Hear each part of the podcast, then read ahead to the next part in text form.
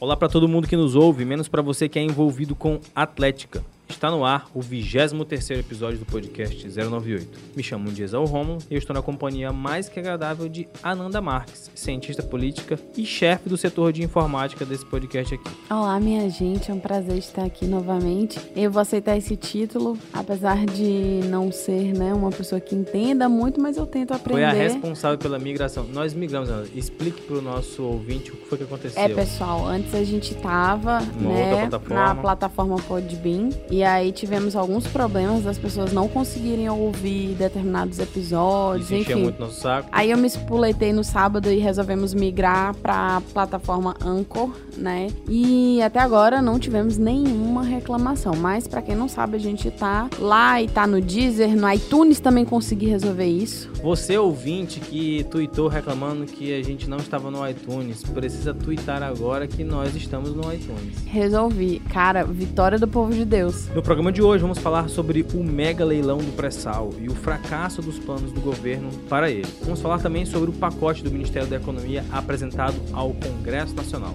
No último bloco vai ter o que Ananda, treta da semana e caixa de recados. Fiquem ligados que o podcast 098 começou.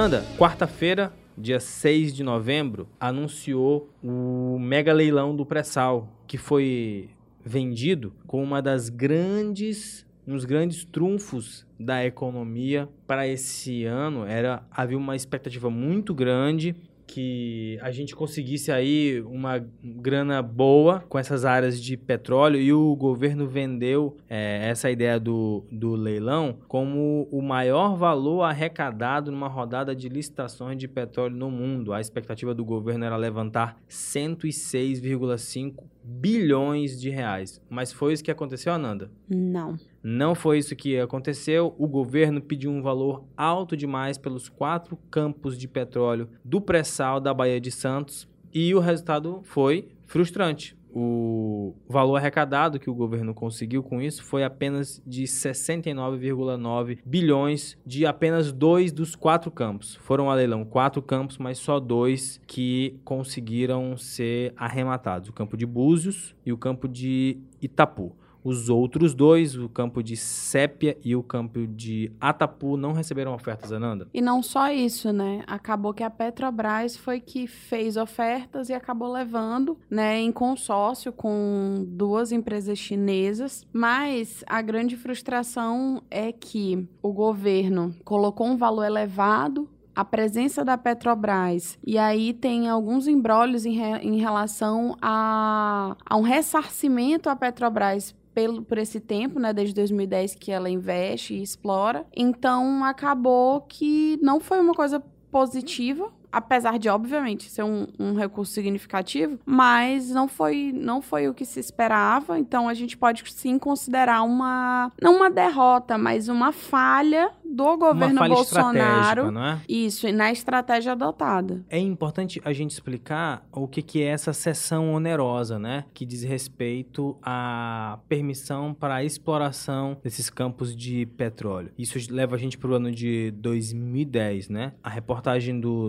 Nexo, do Estevão Bertoni, de 5 de novembro de 2019, explica que a oferta de áreas do pré-sal feita pelo governo diz respeito a um excedente. Em 2010, o governo, dono de todas as reservas minerais do país, assinou um contrato de exploração de petróleo no pré-sal chamado de cessão onerosa. Cedia à estatal Petrobras o direito de produzir, ao longo de 40 anos, 50 bilhões de barris de petróleo na região. Descobriu-se mais tarde que o volume era o que Ananda três vezes maior. A época do pré-sal, a gente tinha uma grande expectativa ou uma gigantesca expectativa de que o potencial que havia ali poderia ser revertido para o desenvolvimento do país a expectativa que havia em torno desse leilão era de entregar isso para a iniciativa privada, o que acabou não se concretizando. É, porque como é uma, uma produção excedente, né? Isso significa que seria interessante a gente ter uma concorrência, né? E ter empresas estrangeiras nisso seria interessante para garantir um, um, lucro imediato para a gente, né? Porque a gente está numa situação financeira complicada, não só o governo federal, mas os estados e municípios também, e era uma aposta de alívio financeiro para o país, né? Então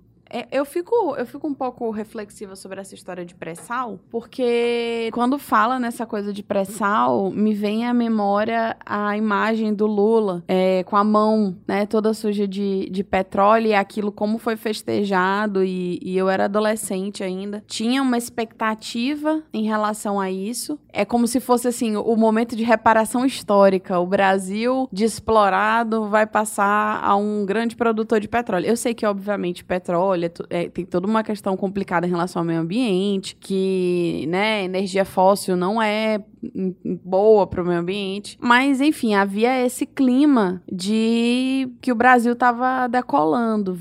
Lembra a capa do The Economist, que o Brasil, que era o Cristo, com, com uma turbina de foguete, estava indo para as alturas. E no fim das contas, a gente flopou, né?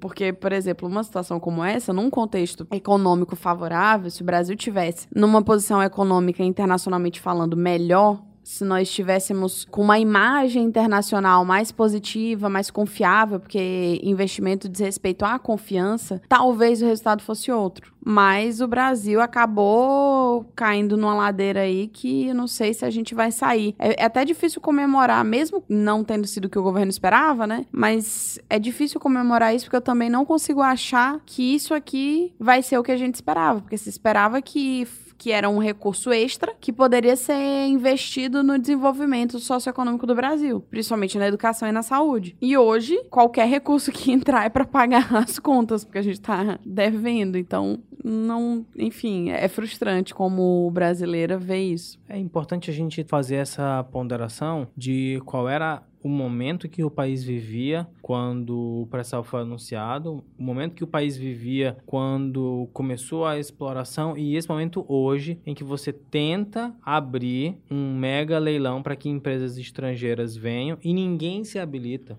Né? Isso passa quase que necessariamente também por uma estratégia equivocada do governo que a gente já explicou aqui, mas pela confiança que o Brasil não tem de outros investidores. Você pontuou bem aí que a matriz energética do petróleo é uma, é uma matriz suja, é uhum. é, uma, é uma matriz extremamente poluente, mas é o recurso que nós temos à disposição e a gente não consegue, nesse momento de crise, capitalizar essa matriz para ajudar a impulsionar o Brasil. Se em alguns episódios atrás a gente fala de que esse governo, do ponto de vista da narrativa, é totalmente surrealista, mas as pessoas que estão lá pensando a estratégia séria por trás também estão patinando. É, inclusive, sindicalistas e várias ONGs pediram a suspensão do leilão, né? Tem matéria aqui da Wolf, por exemplo, falando sobre isso, que fala que o Sindicato dos Petroleiros entraram com ações para barrar o mega leilão, porque eles contestam os prejuízos e os impactos ambientais. Né? Segundo a FUP, que é a Federação Única dos Petroleiros, ela diz o seguinte, que a desnacionalização das reservas brasileiras de petróleo terá consequências gravíssimas para a soberania, a economia dos estados e municípios e o meio ambiente. Isso numa nota. E tem ONGs também pedindo cancelamento por causa do derramamento de óleo no, no Nordeste, uhum. de que uhum. só deveria acontecer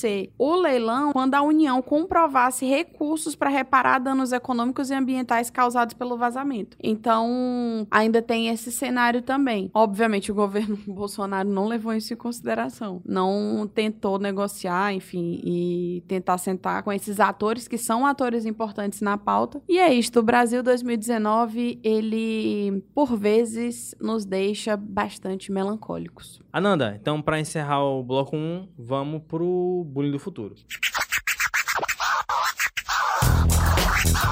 Bullying do futuro. Ananda, o bullying do futuro é teu pai queria ser chamado de Vossa Excelência. Ananda, o ministro Marco Aurélio do STF, ele protagonizou uma cena aí na no julgamento dessa última quarta-feira, em que ele interrompeu a advogada que estava na tribuna. Vamos ouvir o que foi que ele falou. Inclusive, queria confessar aqui para vocês que nessa causa se discute a ausência de cumprimento dos requisitos do 9. Presidente, novamente, advogado se dirige aos integrantes do tribunal como vocês. Eu peço. Há de se observar a liturgia. Eu peço, eu peço escusas. É, é uma doutora. Sim. Professora. Peço desculpas, Vossa Excelência. Né? Talvez pelo nervosismo. É, você tem, o senhor, Vossa Excelência, tem toda a razão. Peço desculpas, é o que eu posso fazer no momento. Então, Ananda, o ministro, o excelentíssimo ministro Marco Aurélio, é, ele corrigiu. É, tem que chamar. Né? Ele corrigiu a professora Daniela Lima de Andrade Borges, porque ela o ofendeu, ela quebrou a liturgia do cargo. Aí, aí são duas discussões, né? Uma, ele tá certo. Agora, dois, você vai interromper a pessoa por causa disso? Não tá certo coisa nenhuma, entendeu? É, isso aí é herança da colonização portuguesa, esse endeusamento do jurista, né? Do bacharel de direito. Isso aí, ele, ele tá no ápice da carreira jurídica. E aí é quando você entende por que, que o estudante de direito quer ir no primeiro semestre de terno e gravata. Porque ele quer ser chamado de, de doutor. Doutor. Doutor doutor. E aí eu volto a falar que doutor é quem tem doutorado, tá? Quem faz direito não é doutor, é estudante de direito. Então eu Acadêmico. fico eu fico revoltada com um negócio desse. Agora, Primeiro porque a moça tá lá trabalhando, entendeu? Tá fazendo o papel tem dela. Tem um grau de nervosismo. Claro, e ela mesma ela, pediu ela desculpa por isso. Foi uma interrupção que não tinha absolutamente nada a ver com o que estava sendo falado. Interrompeu o raciocínio dela e eu acho, assim, é ridículo. Acho ridículo. Isso aí, para mim, faz parte de toda uma cultura que existe, como, por exemplo, vide aquela, aquela, aquela outra situação que teve da mulher Bra... medir a saia das, das mulheres com o a Brasil, régua. nessa situação, e Marco Aurélio querendo ser chamado de Vossa Excelência. É não? isso, né? O, o país numa situação como tá, e a preocupação dele é ser chamado de Vossa Excelência, porque é contra a liturgia ser chamado de você. Bom, é, eu não posso xingar aqui, né? Mas. É isso.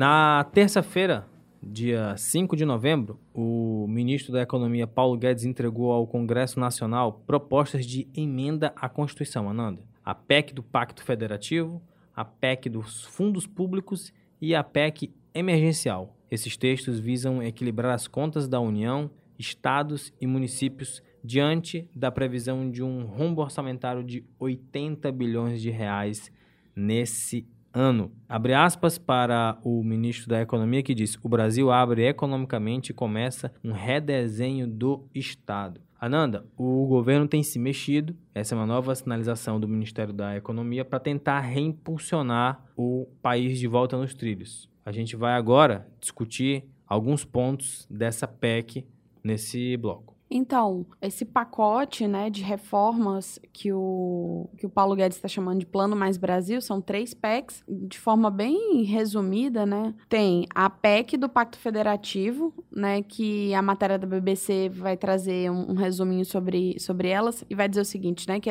essa altera as regras que determinam a forma como serão gastos os recursos dos estados, municípios e da União, impondo uma série de restrições a despesas não autorizadas. A PEC dos fundos públicos prevê prevê que recursos acumulados em fundos que tinham destinação específica, como o Fundo de Garantia para a Promoção da Competitividade, sejam usados para pagamento da dívida pública. E a PEC emergencial prevê gatilhos para reduzir despesas obrigatórias, como pagamento de salários integrais de servidores públicos, e tem como objetivo abrir espaço para ampliar o uso de orçamento com investimentos. Então, o que a gente consegue ver dessa, dessa proposta é que o governo Bolsonaro está tentando enxugar o Estado brasileiro. Né? E diferentemente do do, que a gente teve nos anos 90, por exemplo, que a gente teve Bresser Pereira conduzindo as reformas do Estado brasileiro, é, a gente tem o Paulo Guedes que até tem algum, algumas propostas e algumas tentativas que eu até acho que são interessantes de se discutir, mas que tem muita coisa que parece desconectado da realidade do Brasil, sabe? Às vezes a impressão que eu tenho é que ele pega aquilo que tá na teoria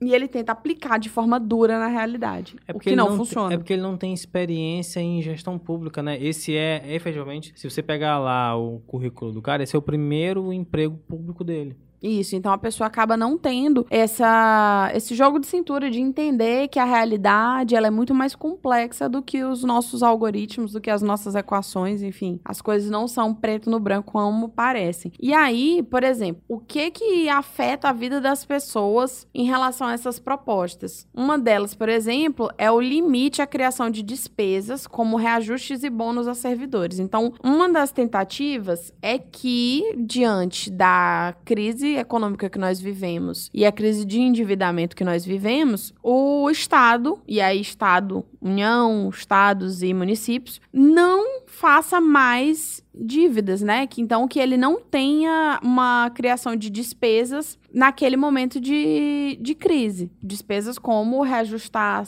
bônus de servidor. E aí, além disso, tem uma a outra que eu achei assim super desumano assim, sabe? É um negócio é, é uma decisão política em relação ao que se fazer no momento de crise, de onde cortar. E aí propõe, por exemplo, congelamento de concursos públicos e redução de salários e jornada de servidores. Então, se o Estado não tiver como pagar os servidores, como nós nós temos visto há pelo menos quatro, três, quatro anos, vários estados e municípios que não pagam os salários dos servidores, o que está sendo proposto aqui é que, para evitar dever os servidores, você reduz o salário e reduz a carga horária. Dizer, olha, você é servidor público 40 horas, eu não tenho dinheiro para te pagar 40 horas, você vai trabalhar só 20. O problema é, esse servidor que trabalhar só 20, ele vai poder arranjar outro emprego nas outras 20 horas para ele poder ter um salário complementar a que complemente a renda dele, ou você vai simplesmente reduzir a renda da pessoa pela metade e a carga horária também ela não vai poder trabalhar? É uma é, pergunta. Um outro aspecto que eu queria destacar aqui é que dentro desse pacote está lá prevista o fim da estabilidade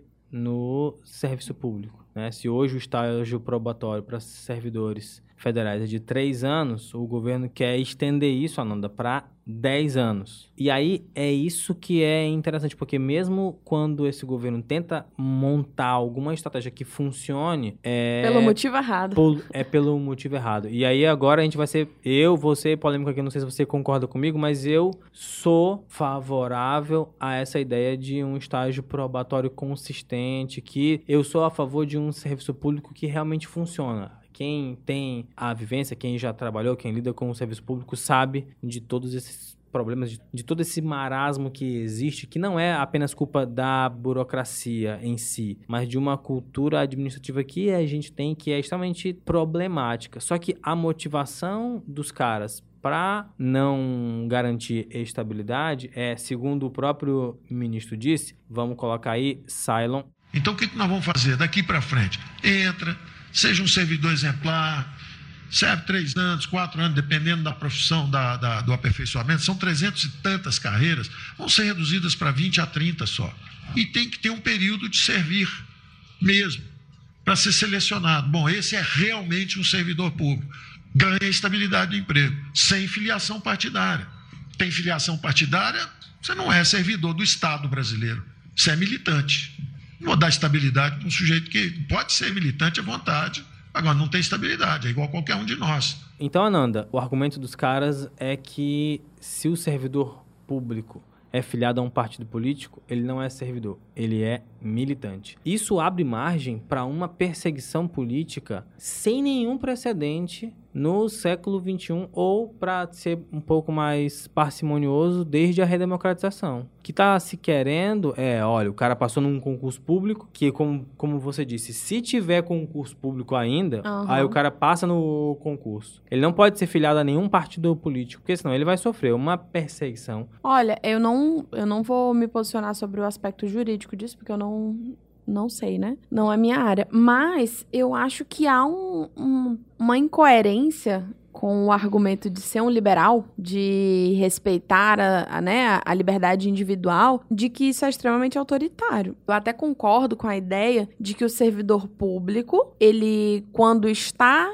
em serviço, ele tem um dever, ele né? tem um dever institucional. Tanto que, se você é servidor público e você está falando enquanto servidor público, você não está falando enquanto você, pessoa privada, mas você representando uma instituição. Volto o Weber aqui. É a diferença de quando você está sendo guiado por uma ética de responsabilidade, que é pública, e uma ética de convicção, que é privada. De fato, quando o indivíduo ele está num partido político, por exemplo, é uma ética de convicção. Ali é o aspecto privado dele que ele está colocando a serviço de um partido. Agora, quando ele está representando uma instituição, ele é um servidor. De fato, eu, eu concordo com essa separação e diferenciação entre público e privado, que é tão complicada no Brasil. Mas, de fato, abre margem para perseguição. Acho complicado. E aí é isso, né? É ruim porque a gente deveria estar discutindo isso de forma séria, né? É, mas assim, o que se quer, na realidade, não é um serviço público eficiente. O que se quer isso. é criminalizar a atividade partidária. Político. Isso. É, é criminalizar a atividade partidária, como se ser de um partido político fosse um demérito, entendeu? Fosse algo é, ruim, como se ser de um partido político comprometesse a atuação do servidor. Alguém que pode estar nos ouvindo está dizendo assim: ah, mas eu conheço fulano que faz assim, ah, mas eu conheço fulano que faz assim e que não trabalha. A gente está cheio de exemplos disso. Mas a pergunta é: essas pessoas elas são a exceção do serviço público?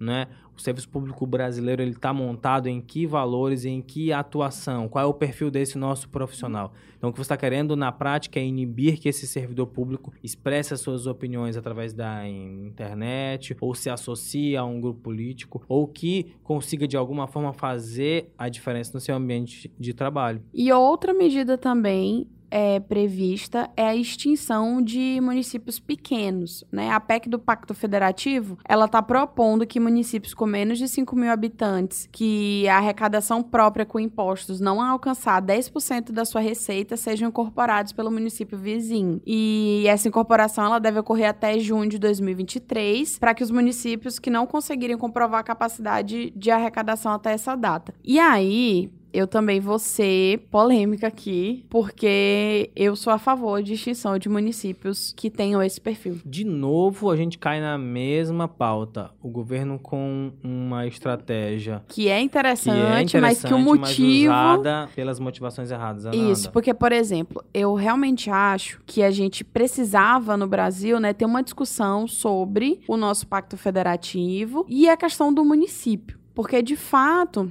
e nós falamos sobre isso no especial, não Isso, de que vários municípios muito pequenos, que não têm uma arrecadação significativa, que sobrevivem de transferência do governo federal, que sobrevivem de recurso estadual, repasse estadual também, municípios que acabam sendo cabides de, de empregos públicos. Por exemplo, é aquele município que o prefeito sequer mora na cidade, uhum. Que quando você vai verificar, não tem nenhuma estrutura mínima para ser uma cidade. De fato, eu não acho que tem que ser um município, porque eu entendo que toda a estrutura burocrática do Estado que existe ali é mais custo do que investimento, porque não tem retorno para a população de serviços públicos de qualidade. E aí eu tô falando, inclusive, de uma, uma realidade localizada, porque há, por exemplo, municípios pequenos, como no Rio Grande do Sul, que tem um outro perfil, que são municípios pequenos porque tem pouca gente, mas não necessariamente que tem esse perfil. Esse perfil que eu tô falando é um perfil que eu conheço mais daqui do norte, nordeste do país. E acho que deveria ser uma questão bem discutida de que estrutura burocrática é essa que deveria ser extinta. Mas, é... aí que é o que você falou, por que eles estão fazendo isso, né? É, então, o Paulo Guedes tem uma fixação em enxugar o Estado na força bruta. Só que como é que eu tô querendo reduzir a capacidade burocrática desses municípios extinguindo prefeitura e Câmara Municipal e eu tô dizendo ao mesmo tempo tempo que eu vou reduzir gastos com saúde, com, é, com a educação? Para onde essas pessoas vão correr? O que, que vai acontecer com elas? No Maranhão, por essa nova regra, a gente ia excluir os municípios de Junco do Maranhão, Nova York, São Félix de Balsas e São Pedro dos Crentes. São Pedro dos Crentes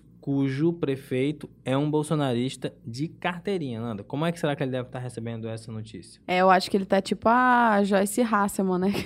É, tá eu, meio revoltado. eu gostei de um comentário do, de um twitteiro que eu vou resguardar aqui a arroba dele para, enfim, que os meus eh, advogados não tenham trabalho a essa hora, mas ele disse assim: "Fico pensando, e essas pessoas de- dessas cidades irão para onde? Extinguir a cidade com menos de 5 mil habitantes? Beleza, mas de que forma? Vão morar onde? Cylon, vamos pro legislativo brasileiro. Vossa Excelência me concedeu a parte, eu falo. Se não me conceder, lá do outro lado, se não Retirar o presidente José Sarney manifestando que eu posso fazer. Essa é uma mentira. Estou manifestando que eu posso fazer. aqui já coordenando não entendo. lá do outro lado. Se Vossa Excelência me conceder a parte, eu falo. Se não me conceder, Vossa Excelência. que gira. Legislativo brasileiro. Como não gostar de Vossa Excelência? Como não gostar? O Legislativo Brasileiro, Ananda, a gente vai repercutir aqui a, o levantamento feito pelo arroba Felipe Garrafa, com dois R's e dois F underline. Ele é repórter da Rádio Bandeirantes e ele fez o levantamento que indicou que o deputado federal Edilásio Júnior, do PSD do Maranhão, é o campeão de gastos da Câmara com combustíveis esse ano. A verba sai da cota parlamentar e cada deputado pode destinar por mês até 6 mil reais para custear esse tipo de despesa. Em 10 meses, quanto foi que o Edilásio Júnior gastou, Ananda? R$ 53.078,59. abastecendo quase sempre no posto da mesma rede. Detalhe que o levantamento apurou. É, apurou que um- uma das salas dos, dos postos é usada pelo deputado federal como escritório político. Então, Ou seja, ele abastece no posto de gasolina em que ele mesmo Tem em um escritório. Tem um escritório. E mais, o dono do posto é pré-candidato à prefeitura de Passo do Lumiar, né, com o apoio do Edilásio. Eu acho que vocês ligam aí os pontos. thank you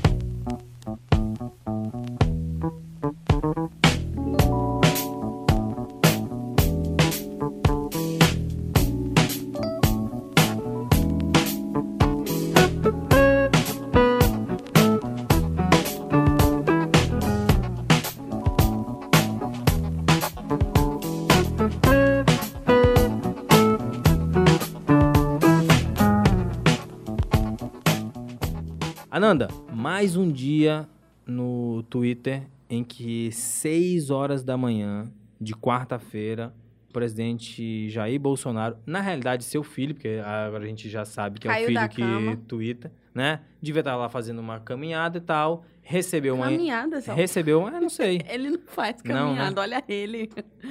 recebeu uma informação no Zap, apurou que era verdade e tweetou: MWM, fábrica de motores americanos, a Honda, gigante de automóveis e a L'Oréal anunciaram o fechamento de suas fábricas na Argentina e instalação no Brasil. A nova confiabilidade do investidor vem para gerar mais empregos e maior giro econômico em nosso país. Isso ainda é o rescaldo daquele chilique, porque nos últimos 18 anos vai ser a primeira vez que um presidente brasileiro não vai comparecer à posse do presidente da Argentina. Bolsonaro vai mandar o ministro. Então ele tuitou que as empresas estão fechando, estão saindo da Argentina. E o que foi que aconteceu? Horas depois, o Carluxo foi lá e apagou o tweet. Não, eu acho que quem apaga é é quem tem juízo. É a pessoa que tem juízo. Não, acho que brigam com ele e aí É. ele vai lá e apaga. É só se for. Mas bem, o Ariel Palacios, né, que a arroba dele é Ariel Palacios, tweetou depois desmentindo o tweet de Bolsonaro, explicando, pessoal, vamos lá. É, a L'Oréal informou que não tem planos de fechar na Argentina, certo? E, na verdade, anunciou a empresa em Buenos Aires. Aí, quando vai depois para MWM, que é um fabricante de motores, o, o tweet do Bolsonaro, segundo o Ariel Palacios, tem um delay aí, porque a empresa já fechou em setembro, né? A gente tá em novembro, e é uma empresa brasileira, então ela não pode mudar para o Brasil porque ela já tá aqui no Brasil. E a Honda, né, que é uma empresa japonesa, também tem um atraso, porque o fechamento foi comunicado às autoridades argentinas em julho e anunciado publicamente em agosto, né? E a Honda, ela decidiu encerrar a produção de automóveis aqui, né? Lá, aqui no caso que ele fala é Argentina, porque os, os automóveis de lá que são vendidos é, são da fábrica da Honda no Brasil. E mesma coisa, a Honda não pode se transferir da Argentina para o Brasil, porque de fato a Honda já está instalada no Brasil há décadas, né? A primeira fábrica da Honda no Brasil, ela foi inaugurada em Sumaré em 97. Então, né, mais um dia no país Brasil no qual o presidente da República tuita fake news. A gente vai twittar depois o bolsômetro. Desculpa, Bolsonômetro. O bolsonômetro que a equipe da Folha faz em que o Bolsonaro dá uma declaração falsa ou imprecisa a cada quatro dias. Nesses 11 meses de governo, essa é a média. E a gente tem visto que há uma estratégia, há metade de uma estratégia, metade de uma confusão daquilo de quem que administra. A gente já teve essas pautas antes, né? Quem administra, qual é que é o interesse, qual é que é o público que você quer alcançar, como é que esses recursos acontecem dentro do governo e esse, esse momento absurdo que a gente vive, de que assim, é, é um canal oficial de comunicação do presidente da República que está informando, está colocando uma notícia que desde o começo até o final não tem nada de verídico. Não tem nada de verídico. Não tem nenhuma frase dentro desse tweet que a gente possa levar a sério. Então, assim, onde é que a gente realmente está chegando com essa estratégia de comunicação? E tem uma coisa interessante também. O auge de, de declarações falsas foi nos meses de agosto e setembro, principalmente na época das queimadas na Amazônia. O que é significativo porque talvez quanto mais aperta, mais ele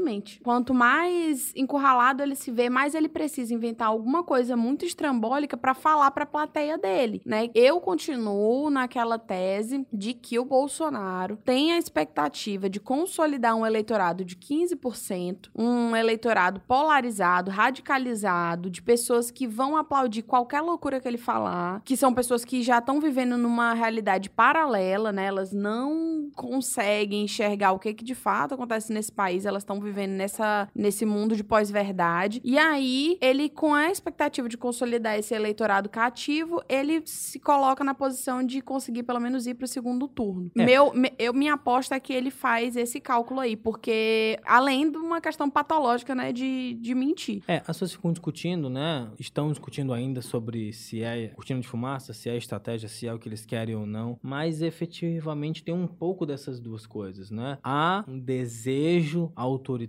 há uma pulsão autoritária por parte dele e dos filhos, e eles recorrem a essa estratégia, como você falou, quando se sentem acurralados. A declaração do Eduardo Bolsonaro sobre as cinco vai vem justamente no momento em que a reportagem do porteiro vem à tona. E aí você mobiliza a opinião pública, fica nessa questão de se é cortina de fumaça ou não. Ananda, nosso ouvinte tem que estar preparado, porque nesse episódio a gente. O Brasil caprichou, né?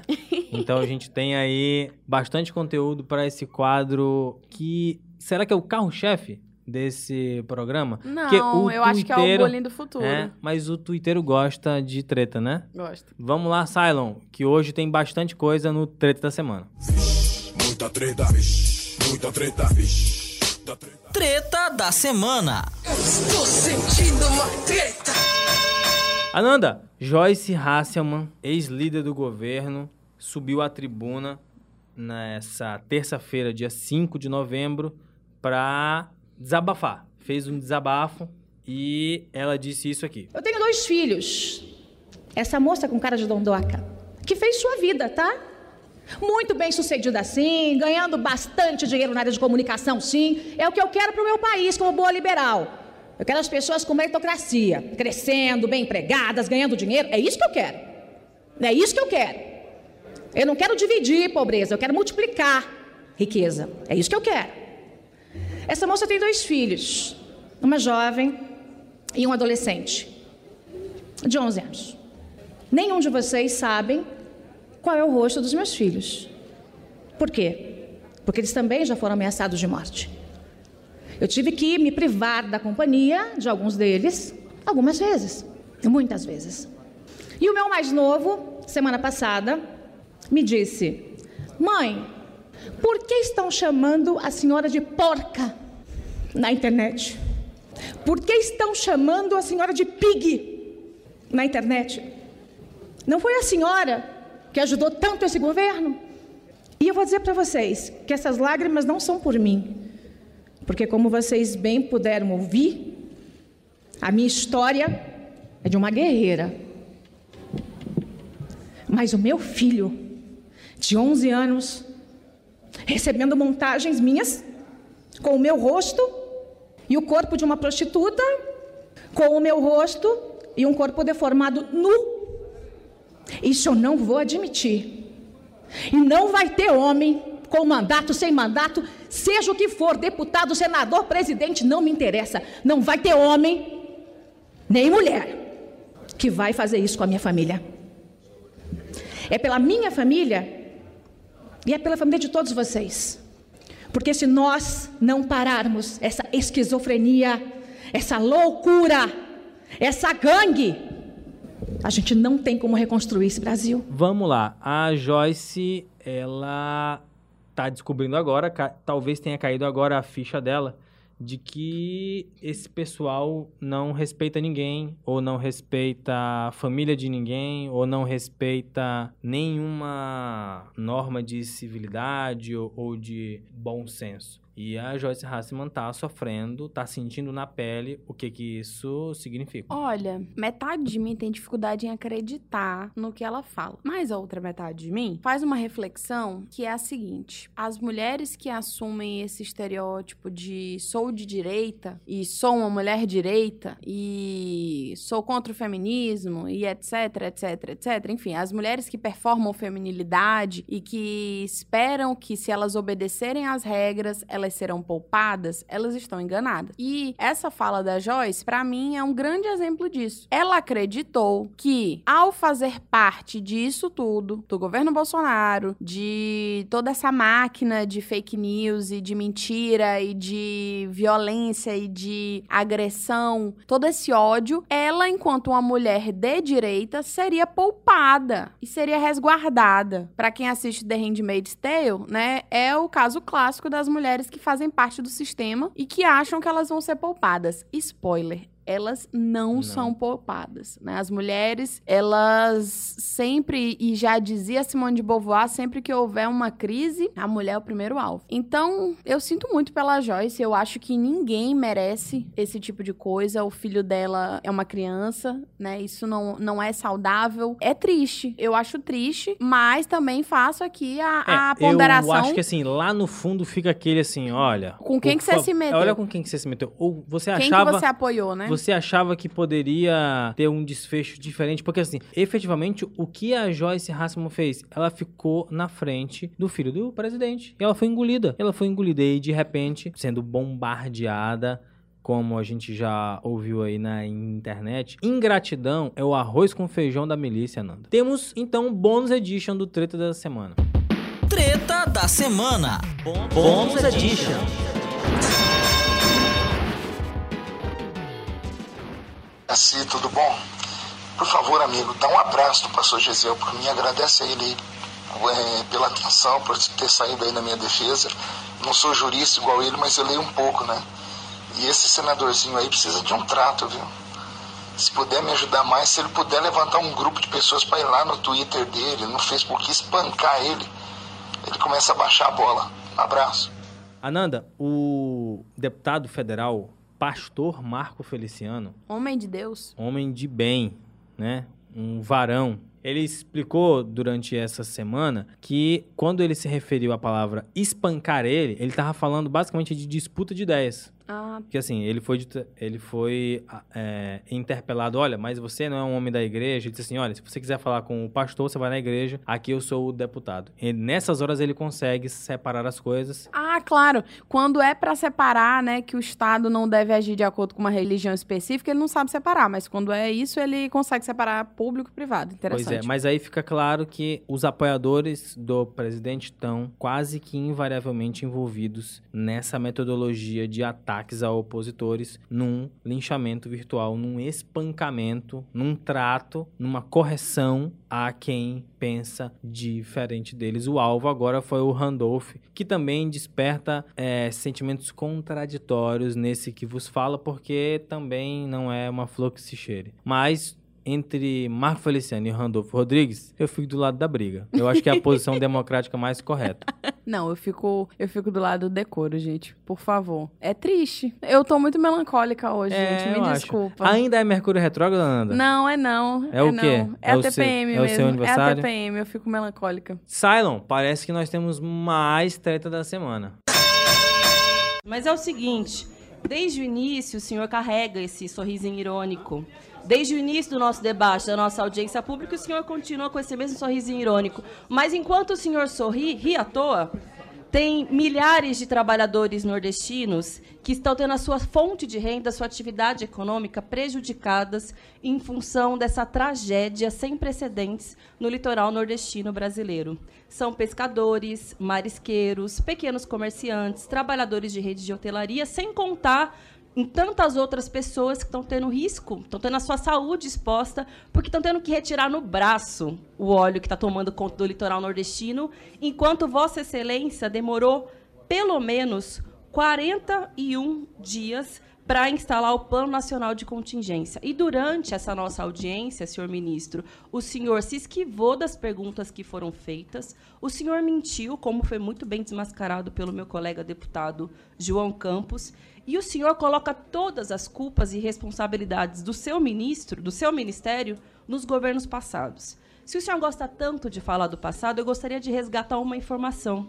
O senhor, quando foi secretário do Meio Ambiente do Estado de São Paulo, foi condenado por improbidade administrativa, justamente porque passou por cima da legislação ambiental para poder favorecer madeireiros no Estado de São Paulo. Um sujeito com esse currículo não deveria, no meu ponto de vista, ter, ser premiado como ministro do Meio Ambiente. E o resultado não poderia ser diferente. A gente tem o maior retrocesso na área ambiental em menos de um ano, maior do que aconteceu nos últimos 30 anos do país, porque além do que acontece com o litoral nordestino, a gente tem um recorde de desmatamento na Amazônia, tem um desmonte do IBAMA, tem perseguição e demissão a servidores do ICMBio, a militarização do ICMBio, a implosão do Fundo Amazônia no momento de dificuldade orçamentária. O senhor fez questão de abrir mão de 4 bilhões de reais, que poderiam, inclusive, ajudar na manutenção das atividades econômicas na Amazônia, e o senhor prefere atacar as organizações não sociais e criar esse fantasma da Venezuela para discutir, para é, disfarçar a sua irresponsabilidade e incompetência à frente desse ministério.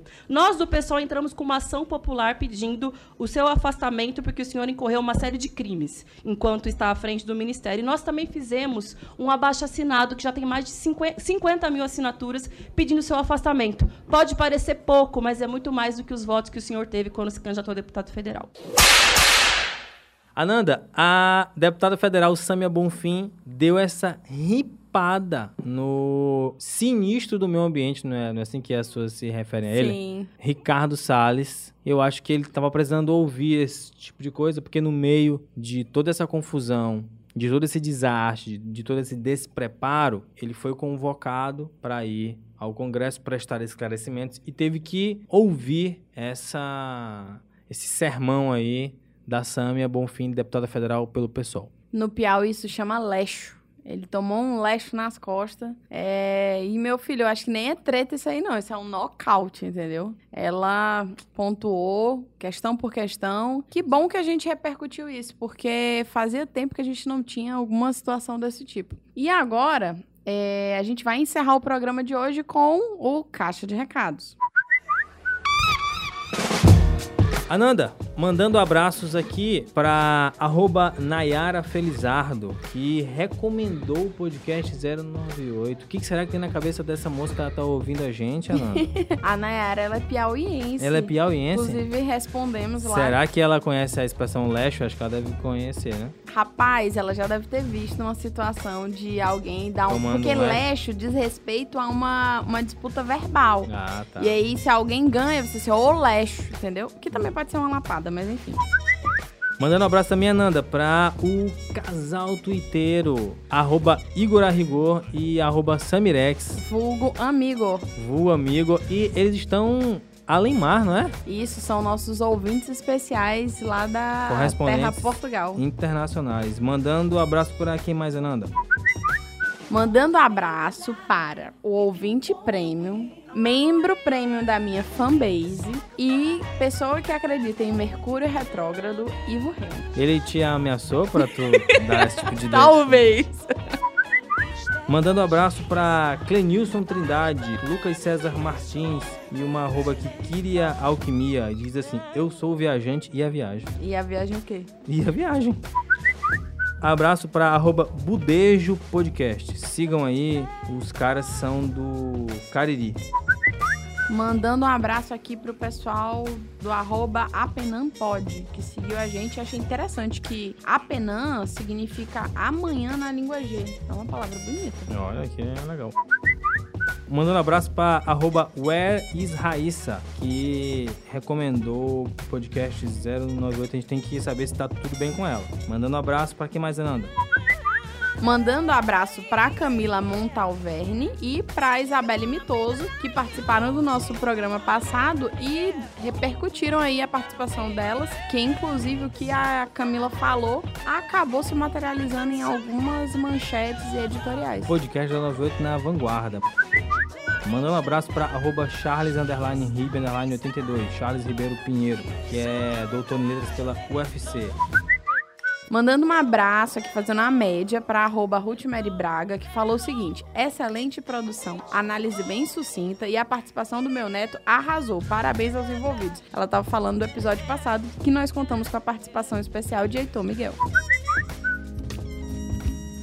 Se vocês quiserem mandar algum recado ou terem o seu nome lido aqui pelo pessoal do podcast 098, que conta como ponto em desempate de concurso público, viu? Ser citado pelo podcast conta como desempate. Entre em contato com a gente através das redes sociais. Lembrando que o podcast 098 é uma idealização de Exaú Rômulo e Ananda Marques. A produção é de Elton Aragão e Matheus dos Anjos. O design é de Cainão Oliveira. Edição e direção, Cylon Souza. Um abraço.